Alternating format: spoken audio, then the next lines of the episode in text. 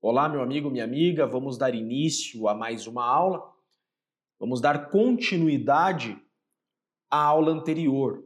Vamos dar continuidade ao estudo busca e apreensão. Para fins didáticos, eu dividi busca e apreensão domiciliar em uma aula e busca e apreensão pessoal em outra aula. Então, nesta aula, iremos analisar busca e apreensão pessoal. Primeiro ponto de extrema importância e grande diferença entre a busca e apreensão domiciliar e a busca e apreensão pessoal é que na busca e apreensão pessoal, a busca pessoal independe de autorização judicial. Esse é o primeiro ponto. A busca pessoal independe de autorização judicial. Olha aqui para mim. Embora o tema seja também busca e apreensão pessoal, o certo é chamar de busca pessoal. Por quê? Porque nem sempre uma busca pessoal resulta em apreensão. Pera, Jeffrey, olha aqui. Quando eu falo em busca pessoal, eu estou falando daquela busca feita na rua, em via pública, fora de um domicílio, havendo fundada suspeita de que com aquela pessoa exista algo ilícito. É aquilo que nós chamamos no Brasil de abordagem policial. Então a busca pessoal é aquilo que a gente chama de abordagem. Jeffrey, é lícito abordar as pessoas? Tem muita gente que não gosta, né? Pô, o cara me abordou, olhou meu carro por dentro. Pô, o cara me abordou, meteu a mão nos meus bolsos, a mão dentro da minha jaqueta.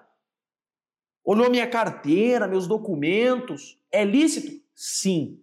O nome disso é busca pessoal, que independe de autorização judicial. Então a abordagem policial, ela é lícita. Você não pode exigir do policial, cadê o mandado para me abordar? Não. Para busca pessoal, não se exige mandado judicial para busca. Só que para prender a pessoa só em dois casos. Ou algo de ilícito foi encontrado na busca e você prende essa pessoa então em flagrante, estava armada, presa em flagrante pela arma. Estava com droga, preso em flagrante pela droga. Ou você prende essa pessoa em flagrante, temos uma aula sobre prisão em flagrante, veremos que no caso de prisão em flagrante não se exige autorização judicial, ou você prende essa pessoa por ordem judicial. Então fez a busca, consultou o documento, essa pessoa tem mandado judicial de prisão, você prende essa pessoa em cumprimento de mandado de prisão. Em dois em ambos os casos, os dois casos, prisão em flagrante ou prisão em cumprimento de mandado de prisão, você terá agido no estrito cumprimento do dever legal. Só que quando eu falo em abordagem policial, eu não estou falando de busca e apreensão pessoal. Não. Quando eu falo de abordagem, estou falando de busca pessoal. Se nada de ilícito for encontrado com essa pessoa, eu não posso prender. Informe essa pessoa por que você realizou a busca, informe que você o abordou porque suspeitou, dê um bom dia, boa tarde ou boa noite e deixe essa pessoa seguir. Não posso prender, Jeffrey, porque não gostei? Não. Não fui com a cara do cara, vou levar para delegacia. Não pode, nós veremos, isso é abuso de autoridade. O cara tava sem documento, vou levar para DP. Não pode, veremos, isso é abuso de autoridade. Sério? Sério. Volta aqui comigo. Então a busca pessoal é a abordagem. Gente, olha aqui. Uma blitz. Quando você manda o cara na blitz encostar, você está fazendo o quê? Busca pessoal. Por que, que na blitz você revira o carro do cara, encosta no cara, revista o cara e isso é lícito? Porque isso é uma busca pessoal. Pode revirar o carro, pode tocar na pessoa. Isso é lícito, isso é uma busca pessoal. Não se exige autorização judicial. Policiais de trânsito, PRF, policiais que realizam abordagem. Perfeito? Então é disso que se tem. Aí, essa busca pessoal pode se transformar em uma busca e apreensão pessoal. Dois pontos. Três pontos. Fiz a busca, achei arma, droga, achei algo de ilícito. presa em flagrante. Fiz a busca, consultei pelo nome da pessoa, mandado de prisão em aberto. Prisão temporária, prisão preventiva, cumpre a prisão. Olhei a pessoa na rua e falei: opa, esse é aquele cara que está com mandado de prisão. Pode acontecer, olha aqui para mim, dando continuidade à aula anterior, pode acontecer que você conheça a pessoa que tem um mandado de prisão expedido pelo juiz. Pode ser que você conheça o ladrão, você conheça o criminoso que tem um mandado de prisão em aberto. Você pode cair para dentro da casa dele e cumprir o mandado de prisão? Não. Por que você não pode cair para dentro e cumprir o mandado de prisão? Porque você sabe, para que se possa ingressar no domicílio de alguém, aula passada, ou existe uma situação de flagrante, houve uma perseguição, tem fundado as razões de um crime permanente naquela casa, que são casos de flagrante, ou você tem mandado judicial de busca domiciliar, busca e apreensão domiciliar com a ordem de prisão provisória. Se você só tem o mandado de prisão sem o mandado de busca domiciliar, você não pode entrar na casa dessa pessoa para cumprir esse mandado de prisão. O que, que você faz então? Sabe onde mora? Espera essa pessoa botar o pé na rua. Botou o pé na rua, polícia, perdeu. Cumpre o mandado de prisão. Então são três as formas de busca e apreensão pessoal. Não tem mandado de busca domiciliar? Espera o cara sair da casa. O cara saiu da casa, cumpra o mandado de prisão pela busca e apreensão pessoal. Porque você não tinha autorização para entrar na casa, só ordem para prender. Ficou bem claro? Show de bola? Segue comigo, gente. Diz o artigo 40, 244 do Código de Processo Penal. A busca pessoal independerá de mandado, já sabemos disso. No caso de prisão ou quando houver fundada suspeita de que a pessoa esteja na posse de arma proibida ou de objetos ou papéis que constituam corpo de delito, ou quando a medida for determinada no curso de busca domiciliar. Você viu? São três as formas de busca pessoal. Jeffrey, me explica. São três as buscas pessoais. Ou por fundada suspeita, que é a abordagem, ou você está cumprindo o mandado de prisão, ou você está cumprindo o mandado de busca e apreensão domiciliar com ordem para a prisão também, ou só mesmo a busca domiciliar. Olha aqui para mim. Escuta. Toda vez que existir uma ordem judicial de prisão, prisão preventiva ou prisão temporária, que é o que a gente chama de prisão provisória, todo cumprimento de mandado de prisão haverá busca pessoal. Então, antes de cumprir o mandado de prisão, realize a busca pessoal. Perfeito? Toda vez que o juiz determinar uma busca domiciliar, você está autorizado a realizar a busca pessoal. Então, estamos falando da busca pessoal. Ao cumprir mandado de prisão, você realiza a busca pessoal. Ao cumprir mandado de busca domiciliar, ingressou na casa, realiza a busca pessoal em quem você achar necessário. E a busca pessoal será realizada também havendo fundada suspeita. É a famosa abordagem. Então veja os casos de busca pessoal. Ou quando há ordem de prisão, ou inclusive no caso de prisão em flagrante, né? Ou quando há ordem de prisão, você realiza a busca pessoal, ou quando houver fundada suspeita, ou no caso de busca domiciliar, você também está autorizado a realizar a busca pessoal. Então são os casos de busca pessoal. Perfeito? Gente, importante é fundada suspeita. O que é fundada suspeita? Eu acho o cara feio? Não, gente. A busca pessoal por fundada suspeita, abordagem por fundada suspeita, é quando você suspeita que alguém carrega consigo algo ilícito. Então você olha e olha pro cara, pô, tá mexendo muito na cintura. Polícia, aborda. Você não pode sair abordando as pessoas indiscriminadamente. Então, embora isso aconteça, isso é um erro para o ônibus e aborda todo mundo do busão, põe todo mundo na parede do busão. Pera, você está desconfiado de todo mundo? Então, exige-se fundada a suspeita. Jeff, eu preciso fazer boletim de ocorrência de toda busca pessoal? Não. você não precisa registrar em boletim de ocorrência as buscas pessoais, não precisa. Só quando encontrar algo de ilícito ou quando a pessoa não estiver com um documento.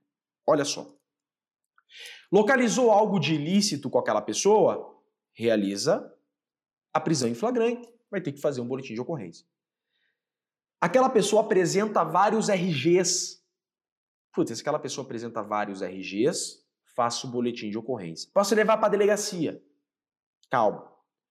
Se apresenta vários RGs, pode, desde que haja suspeita de crime de falsificação de documento público. Aí você prende essa pessoa em flagrante por falsificação de documento. O cara tem vários RGs, acaba de ser preso por uso de documento falso, tá? Ou se apresentou por outra pessoa que não ele, vai ser preso por falsidade ideológica. Cuidado, mas apresenta vários documentos de RGs que são idênticos os documentos. Por exemplo, eu tenho dois RGs lá, é idêntico. O cara está preso, tem dois RG. Calma. Os RGs são fotos diferentes, nomes diferentes prende por suspeita, prende em flagrante por indícios de crime de falsificação de documento. A questão é, o cara não tem documento. Existe muito, você aborda o cara que está sem documento. O que, que você faz? Libera o cara? Eu te aconselho a registrar no boletim de ocorrência, coloque as características do cara, o nome que ele passou, consulte os nomes que ele passou, veja se os nomes que ele passou confere com a foto dele. Perfeito? e libere. Não pode conduzir a delegacia, isso é prisão para averiguação, nós veremos daqui um pouco. Então veja, eu estou falando da busca pessoal. Vai cumprir mandado de prisão? Faz a busca pessoal. Havendo fundada suspeita de algo ilícito com aquela pessoa? Faz a busca pessoal. Está cumprindo o mandado judicial de busca domiciliar? Faz busca pessoal. Perfeito, segue comigo. Ó, Proceder-se à busca pessoal quando houver fundada suspeita de que alguém oculte consigo armas e munições, coisas achadas ou obtidas por meios criminosos, instrumentos utilizados na prática de crime ou destinados a, fins de, a fim delituoso, apreender cartas abertas ou não destinadas ao acusado em seu poder, quando haja suspeito de que o, o conhecimento do seu conteúdo possa ser útil à elucidação do fato. Então aqui o artigo 240, parágrafo 2 do Código de Processo Penal, vai nos dizer o que se tem por fundada suspeita. Então, pause a aula, leia de novo esse artigo. Aqui tem o que se tem por fundada suspeita. Eu desconfio o cara carrega droga, o cara carrega arma, eu realizo a abordagem que se chama busca pessoal, tá bom? Artigo 249 do Código de Processo Penal. A busca em mulher será feita por outra mulher. Opa, vem cá. Como regra, a busca pessoal em mulher é feita por outra mulher. Como regra. Mas o Código de Processo Penal diz assim: se não importar retardamento ou prejuízo da diligência. Gente, vai realizar uma busca pessoal em uma mulher? Evite você, homem, encostar na mulher. Preferencialmente, chama uma policial feminina para ir até o local para realizar a busca na mulher. Não sendo possível, gente, é impossível aparecer uma mulher agora. É impossível achar uma policial feminina para realizar essa busca pessoal nessa mulher. Você está autorizado pela lei a realizar a busca com muito respeito, com muito pudor. Se você extrapolar aquilo como aceitável pela legislação, você pode responder criminalmente. Você pode responder por abuso de autoridade, você pode responder por ato libidinoso. Cuidado. Por isso eu digo, se der para evitar, evite a busca em mulher, você homem. Chama no rádio, precisa de uma policial feminina na rua tal agora. Ainda que retarde um pouquinho, você, homem, vai fazer a busca na mulher quando muito urgente, não tem tempo para esperar e não tem como surgir uma policial feminino naquele momento. O que eu quero te mostrar é: a lei autoriza que homem faça busca em mulher, mas eu te oriento, evite isso em último, em último, em último, em último caso. Tá bom? Segue comigo, artigo 250 do Código de Processo Penal. Autoridades e, autoridade e seus agentes poderão penetrar no território de jurisdição alheia, ainda que de outro Estado, quando para o fim de apreensão forem no segmento de pessoa ou coisa, devendo apresentar-se à competente autoridade local antes da diligência ou após, conforme a urgência desta. Pera, Jeffrey, olha só. Isso aqui é continuidade da outra aula. Gente, no caso de perseguição, pode ser que você tenha que penetrar em território de outra jurisdição. Em caso de cumprimento de mandado de prisão, pode ser que você tenha que ingressar em território de outra jurisdição, seja outra cidade, seja outro estado. É disso que se trata aqui. Embora estejamos falando de busca pessoal, eu acabo falando agora de uma situação em que há necessidade de prender alguém, há necessidade de realizar uma busca pessoal em alguém, há necessidade de perseguir alguém e essa pessoa se encontra em outro território, de outra jurisdição, seja outra cidade, seja outro estado. Então você precisa cumprir um mandado de prisão em outra cidade, outro estado. Você quer realizar uma busca numa pessoa que está ali em outro estado, Perfeito? Você está em perseguição de uma pessoa que ingressa em outro estado. Vem cá comigo, lê de novo comigo. A autoridade ou seus agentes poderão penetrar em território de jurisdição alheia, outra cidade ou outro estado. Ainda que de outro estado. Quando para o fim de apreensão. Então você está em perseguição ou você vai cumprir uma prisão. Acontece muito. Tá? Forem no segmento da pessoa ou coisa. O que, que deve ser feito neste caso? Como que você vai proceder nesse caso? Nesse caso, tendo que ingressar em outra cidade ou em outro estado, tá? Claro, não cidades vizinhas, eu digo região metropolitana, tô falando outra cidade mesmo, tá? Então, Curitiba, Londrina, entendeu? É, São Paulo, uma cidade mais distante de São Paulo, Ourinhos, sei lá, tá? Não conheço muito todas as cidades, mas você me entendeu, cidades mais distantes. É que eu falo de Curitiba, então por isso que eu uso mais exemplos daqui, tá? Então o que você tem que fazer neste caso? Então vai de São Paulo para o Rio, de Santa Catarina para o Rio Grande do Sul. O que você vai fazer nesse caso? Neste caso, você deve se apresentar à autoridade competente local antes da diligência ou após, conforme a urgência dessa. Então veja, veja vai cumprir o mandado de prisão. Quando você chegar no território de outra jurisdição, você se apresenta à autoridade local, ela vai cumprir o mandado de prisão em outra cidade, outro estado. Você se apresenta à autoridade competente daquele local e fala: estamos aqui, olha nós aqui, estamos aqui para cumprir o mandado de prisão deste cara. Se apresenta antes. Não sendo possível se apresentar antes, seja por desconfiança, seja porque pode retardar a diligência, cumpre o que tem que cumprir, mas após cumprir a diligência, se apresente à autoridade policial e declare o que foi feito.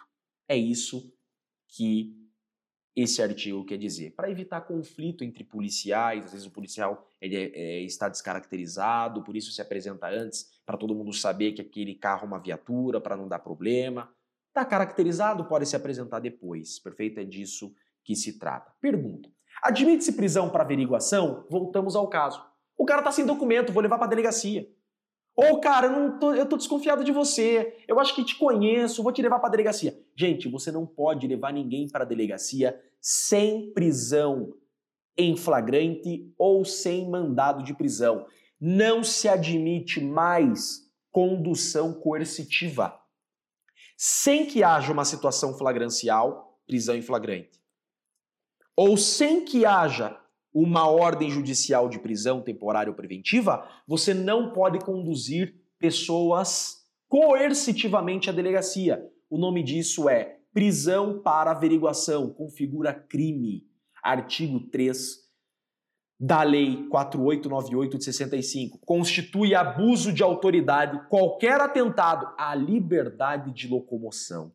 Então, a prisão para averiguação, a condução coercitiva, é crime de abuso de autoridade.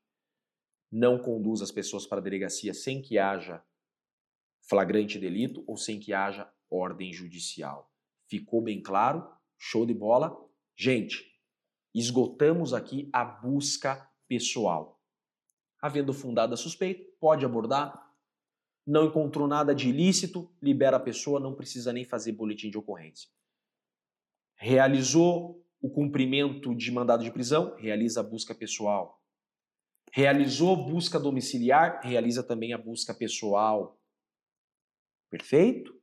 E havendo fundada a suspeita, pode realizar a abordagem com muita cautela, muito respeito, ainda que não haja autorização judicial. Isso é a busca pessoal. Esgotamos o tema, então, busca e apreensão domiciliar e pessoal. Maravilha, chegamos ao fim de mais um tema. Temos muito pela frente ainda, mas vocês já dominam muitos institutos importantes para o exercício da sua atividade de agente de segurança pública no estrito limite da lei. Tamo junto, até a nossa próxima aula. Valeu, um abração, tchau, tchau.